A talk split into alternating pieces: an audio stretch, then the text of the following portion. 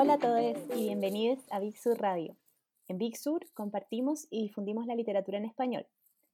Mi nombre es Rocío, trabajo en el área de comunicación de Big Sur y hoy vengo con algunas recomendaciones de libros.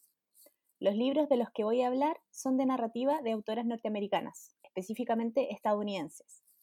Todos los libros que escogí son de autoras ya consagradas y de mucho reconocimiento, por lo que en realidad no estoy descubriendo nada nuevo, sino más bien reuniéndolas en este programa bajo mi experiencia lectora. Una cosa que todas estas narradoras tienen en común es la profunda intimidad en la que narran. Creo que por eso a mí personalmente me gustaron tanto y quizá por eso también, al menos en parte, les ha gustado, les ha gustado a todos quienes las han leído también. Te invitan a ser parte de la historia de una manera bruta, cruda. Estás ahí, compartiendo en lo más privado de los personajes, aprendiendo de sus experiencias con ellos. Esto, claro, además de la tremenda habilidad en el uso de las palabras, en la creación de atmósferas y en las imágenes poéticas que describen.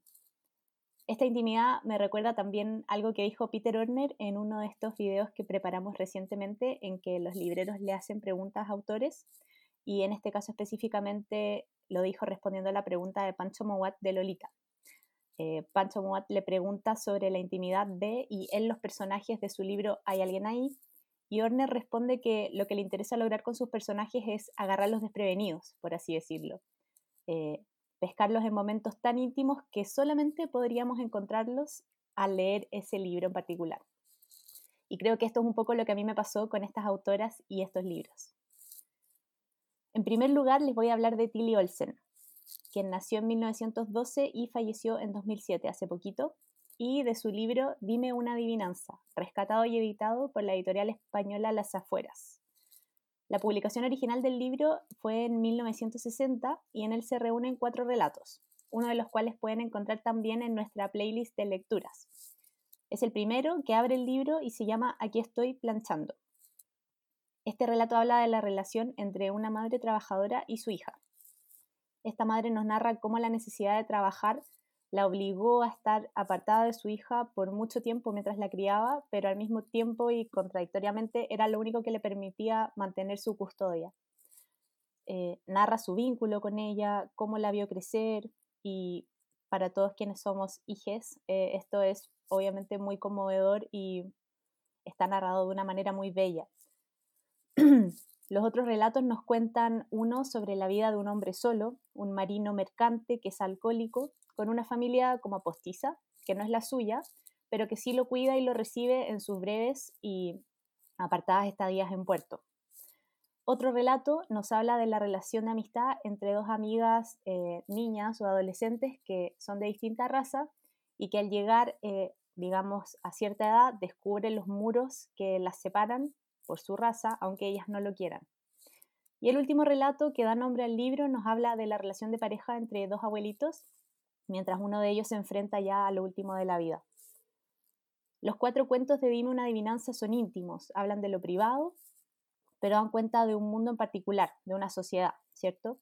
Una sociedad en la cual las mujeres están obligadas a estar en casa mientras los hombres trabajan, una sociedad en que los cuidados y la crianza eran una obligación exclusivamente femenina, una sociedad en que la raza era una línea claramente divisoria, una sociedad en la que la clase trabajadora tenía que arreglárselas como pudiera, a puro esfuerzo y oraciones prácticamente, para poder poner pan sobre la mesa. Por supuesto, algunas de estas cosas han cambiado, pero quizá no tanto como quisiéramos. Y esta conciencia es la que yo rescato de Olsen, que por cierto es considerada una de las primeras feministas en los Estados Unidos. Leo una cita para que vean un poco de qué va. la tradición, que hemos salido de nuestro pasado salvaje y ya no somos salvajes. Eso es lo que hay que enseñar. Mirar atrás y aprender qué es lo que humaniza a los hombres. Eso hay que enseñar. Destruir todos los guetos que nos dividen, sin volver atrás, sin volver atrás. Eso es lo que hay que enseñar. Con los libros tan cultos que hay en la casa sobre la vida y la muerte de los hombres, y lo que se dedica a enseñar a los niños es pura superstición. ¡Ah! Que me hables así de Hannah, que se porta tan bien contigo, Tómate la pastilla, doña Angustia sin motivo. Traga. La tradición. Pero claro, ¿cuándo tuve tiempo para enseñársela? A Hannah lo único que le pedí siempre fue que me echara una mano. Traga. Por lo demás, todo ha sido contemplación y dulzura. Ese es un fragmento del último cuento, Dime una adivinanza, que da título al libro, y con eso voy a cerrar esta parte de Tilly Olsen. Lo último que quiero mencionar es que el libro lleva un prólogo de Jane Lazar, autora de la cual les voy a contar un poquito a continuación. Jane Lazar es un poco hija y un poco hermana de la literatura de Olsen. En el prólogo que hace a Dime una adivinanza hay mucho de lo que las vincula, y al leer El nudo materno, que es el libro del que voy a hablar ahora, también rescatado y editado por las afueras, esto se puede percibir muy claramente. en El nudo materno, Lazar nos narra su experiencia de maternidad temprana, describiendo desde el parto a los primeros meses y años de la vida con sus dos hijos. El libro efectivamente comienza con la descripción de un parto que es muy potente, bella, ¿cierto? Y desgarradora también a la vez. Y ya desde ahí uno, o por lo menos yo, supe que fui conquistada por la escritora de esta autora. Lazar, como Olsen, también tiene una conciencia clara de los márgenes y de los grupos menos privilegiados. Y en esta historia nos transmite su experiencia como madre y mujer, entre otros roles, pero también, eh, y considerando esta conciencia, logra posicionar su relato desde una visión que toma en cuenta la perspectiva tanto de género como de raza, las diferencias de clase, sociales, culturales, religiosas, pero siempre rescatando la importancia de hacer comunidad. La habilidad con que ilumina la maternidad desde todas estas aristas es, para mí, sencillamente brillante.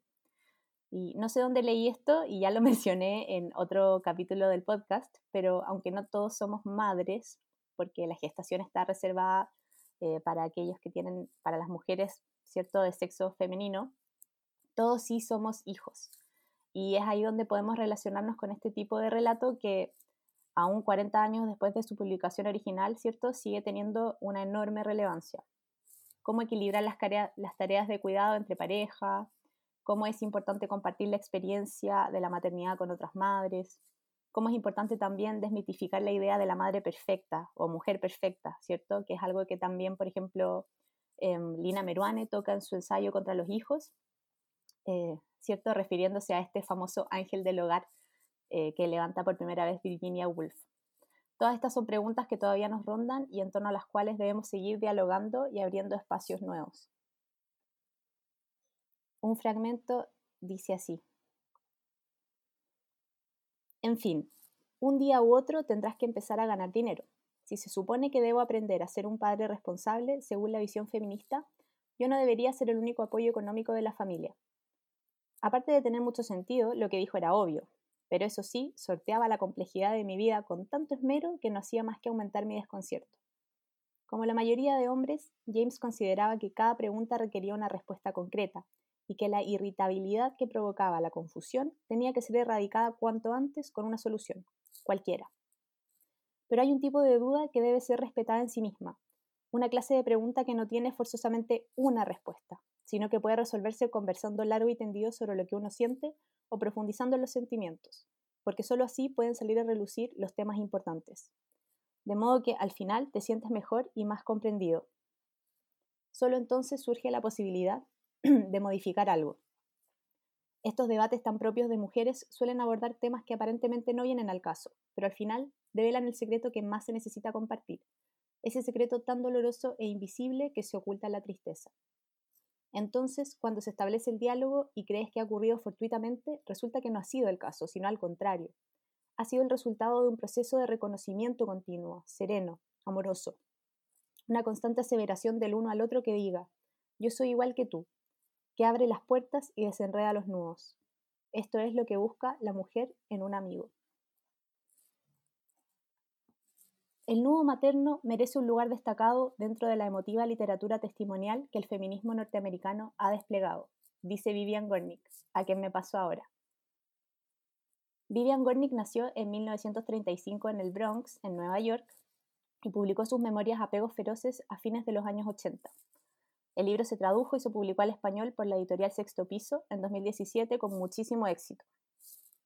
A mí este libro me lo recomendaron muchos buenos amigos y buenos lectores también, personas que admiro mucho, así que tenía muchas ganas de leerlo.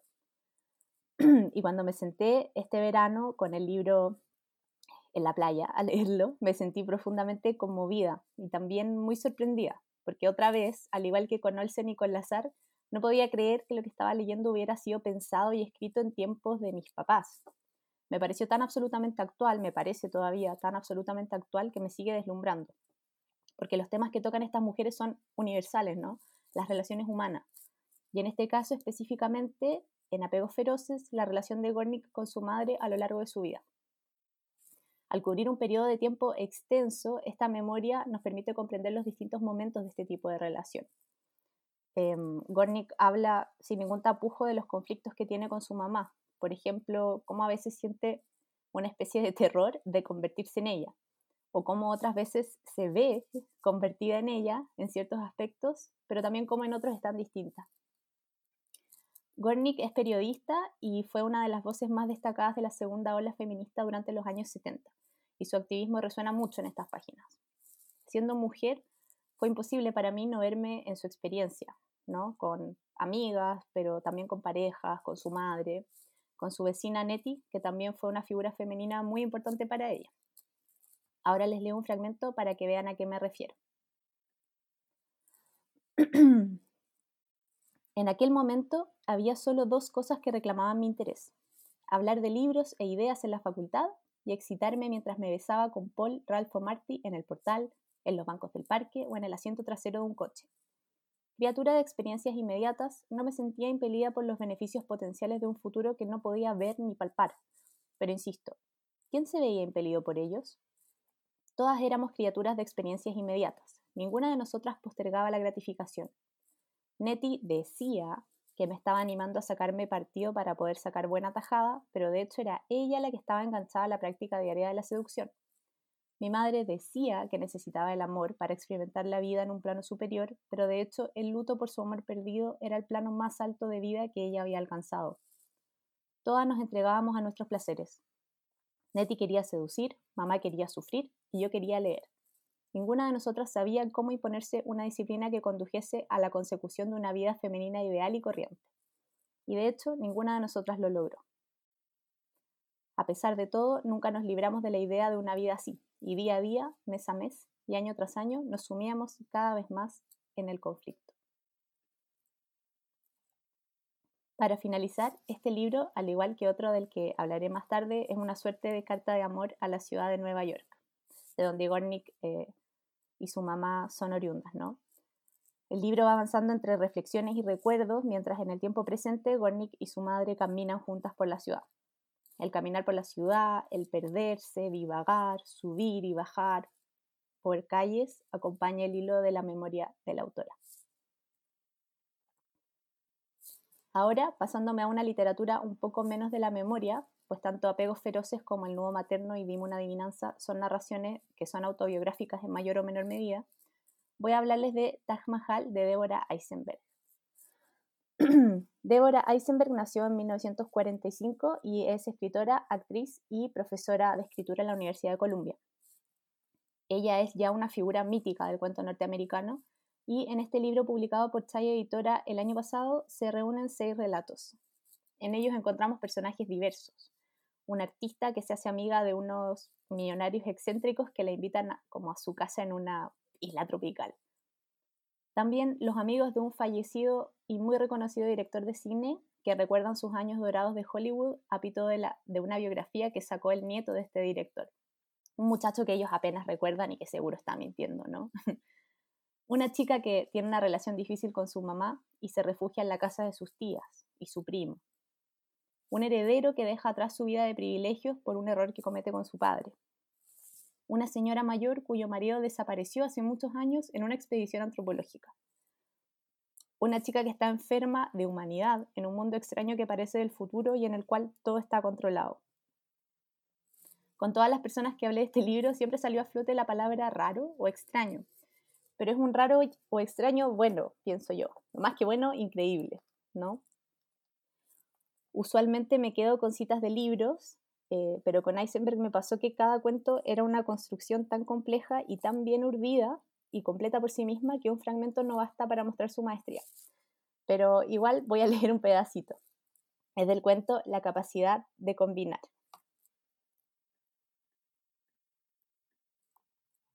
Una vez que alguien entra en tu mente, no importa dónde esté, uno puede soñar con él. y alguien también puede soñarte. ¿Le das permiso o no? Si alguien te sueña, ¿te mantiene con vida? Por supuesto, le hubiera gustado que él fuera alguien diferente, o aunque sea un poco menos diferente. Pero todos quieren que los otros sean alguien al menos un poco diferente, ¿o no? Y evidentemente él también quería ser alguien un poco diferente. Está tratando de serlo, eso hay que reconocérselo. Su esfuerzo es agotador, ella puede darse cuenta, pero igual no tiene que intentar ayudarlo. Nunca debe obstaculizar o influenciar.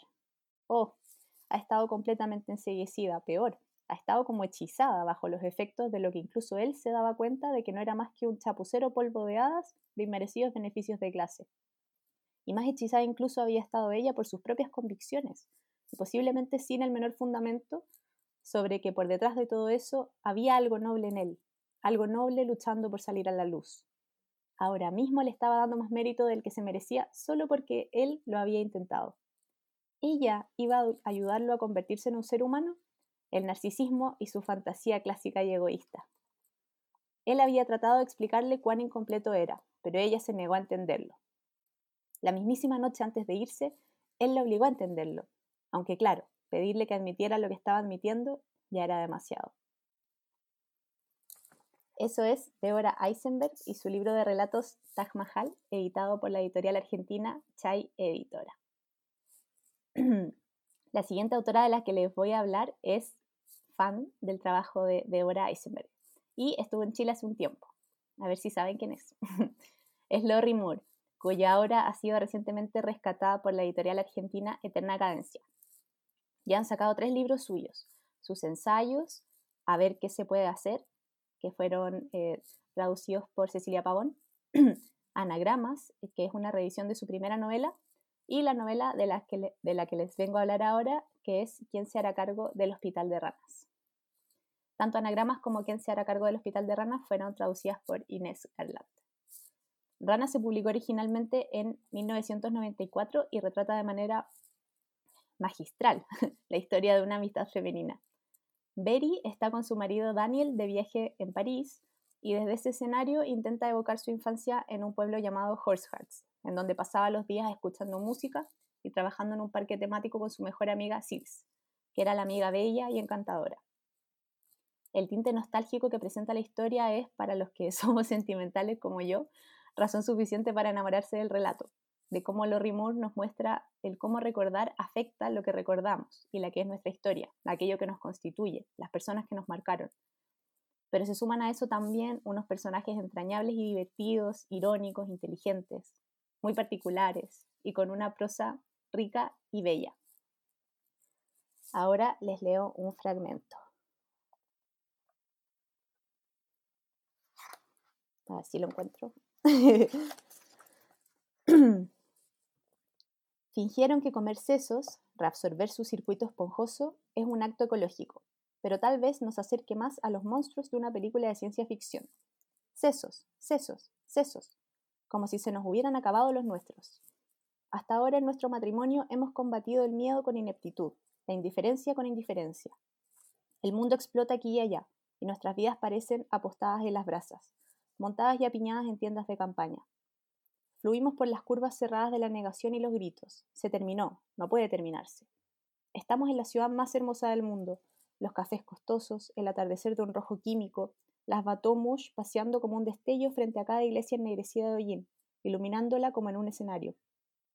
En los salones de té, los camareros prenden fuego las crepes, con big flicks que sacan con brusquedad de los bolsillos de sus camisas. Los gendarmes acosan a los hombres africanos en el metro, los caniches defecan impunemente en las veredas. No puedes ponerle a tu hijo un nombre que no esté en la lista nacional. Y esta es la ciudad más civilizada del mundo.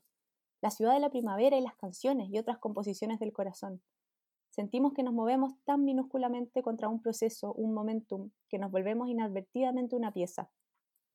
Nos sentimos demasiado pequeños para pelear. La desesperación, la pereza, el horror, todos se parecen en sus movimientos titilantes dentro de nosotros, azotan con la misma taquigrafía, Mashagui, ¿nuestra parada es esta? Nos sentimos esclavizados. ¿Es esto de lo que se trata?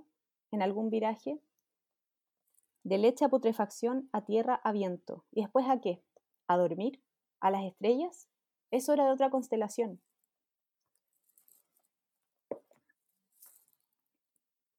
Bueno, Ahora les quiero contar una pequeña anécdota, eh, que es que cuando Lori Moore vino a Chile tuve la enorme fortuna de cruzar un par de palabras con ella por trabajo en el Filba. Y mientras la acompañaba en una entrevista en su hotel, em, me acuerdo que Lori nos preguntó a la entrevistadora, que también era una chica joven, y a mí por la llamada hookup culture, que es como esto de salir y juntarse con personas una vez, pero no, necesariamente estar en pareja. Nos dijo que ella no podía entender cómo sus estudiantes le contaban de esto eh, y nos preguntó a nosotras qué opinábamos. Yo me tupí y no supe muy bien qué responder. Y Lori retomó diciendo que ella cuando era joven lo único que quería era enamorarse, que lo que querían todos sus amigos era enamorarse. Y cuento esto porque creo que ese ímpetu de juventud se encuentra en esta novela y por eso, además de todas las razones que ya mencioné, es una novela preciosa.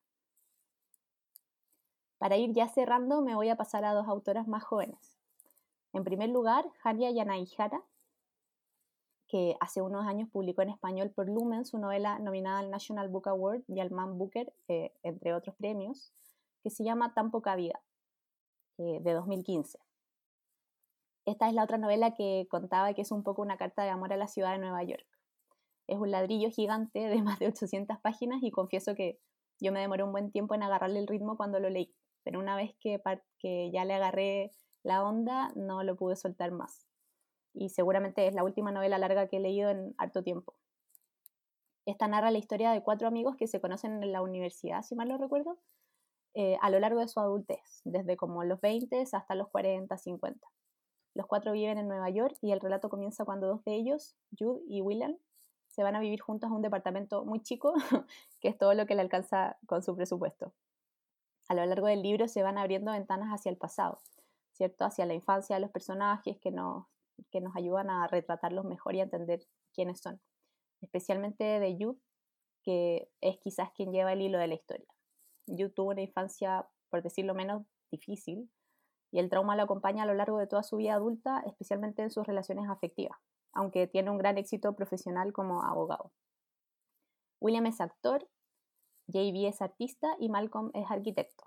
En fin, la manera en que la autora retrata lo más crudo y la crueldad eh, de la que somos capaces, eh, obviamente es muy terrible, pero también de alguna manera es conmovedora, quizás porque por otro lado también nos muestra que la sanación está en nuestros vínculos, en nuestros amigos, en nuestra familia, ya sea eh, la, la que nos tocó o la que nos adoptó o la que nosotros escogimos. Para mí eso es lo más hermoso de esta historia. Además, Yana Ihara eh, agrega como a este relato eh, reflexiones muy em, profundas sobre lo que es la masculinidad, lo que es la adultez, por así decirlo, las convenciones que son aceptables o no aceptables en el ser adulto, en el ser hombre, eh, que son muy interesantes y dan para mucha conversa. Para mí este es uno de esos libros que quiero regalarle a todo el mundo, pero me parece que está un poco agotado. No sé si alguien me quiere corregir eso.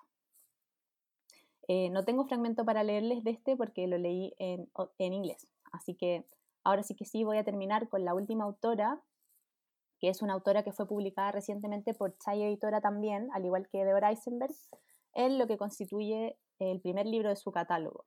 Este libro es 8 de Amy Fasselman. 8 comprende dos novelas reunidas en una edición, pero ambas están relacionadas y giran en torno a la vida de una mujer de mediana edad que primero, en la primera novela, lucha por quedar embarazada y después en la segunda ya tuvo hijos. Mientras nos habla con desparpajo y soltura de su experiencia como mujer que nos embaraza y luego como madre, reflexiona también sobre otras cosas. Por ejemplo, en la primera novela reflexiona sobre su padre, incluyendo fragmentos de un diario de él que encontró cuando él era marino. Y habla de sus viajes en barco. También habla de la terapia, eh, que ella comenzó desde muy joven por un abuso sexual vivido en la infancia. Y acá hay una parte que me encanta en que comenta que lleva tantos años en terapia, ¿no? Lleva 20 años hablando, está aburrida de hablar, hablar, hablar. Lo único que quiere es que alguien la toque y que mágicamente la sane. Em, últimamente he hablado mucho de eso con mis amigas, así que ahí me, me, agarró un montón esta parte en la que ella habla de su experiencia de terapia cráneo-sacral, eh, que es una terapia que en el fondo le impone las manos para que ella sane.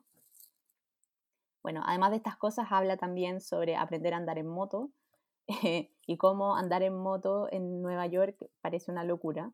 Habla también de cómo andar en taxi en Nueva York, que es toda una experiencia única. Habla también de los Beastie Boys. en fin. Habla, habla de la ciudad también, al igual que los otros dos títulos que mencioné, pero en menor medida quizá porque el relato está como un poco más orientado hacia adentro, a las reflexiones que el cotidiano eh, explota en la narradora o le, le hace como que le genera una chispa.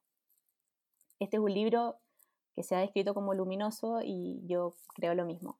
Es divertido, pero también es profundo y además es muy encantador. Y les voy a leer un pequeño fragmento.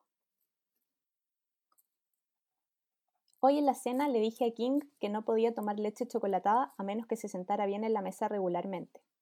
Luego le pregunté si sabía lo que significaba regularmente, y él me preguntó qué significaba, y yo le dije, a lo largo del tiempo. Pensé que me iba a preguntar qué quería decir a lo largo del tiempo, ya que es una frase rara, pero no lo hizo. Y más tarde, cuando le pregunté otra vez, ¿qué quiere decir regularmente? Él dijo sin que yo se lo recordara a lo largo del tiempo. Me gusta la idea de a lo largo del tiempo.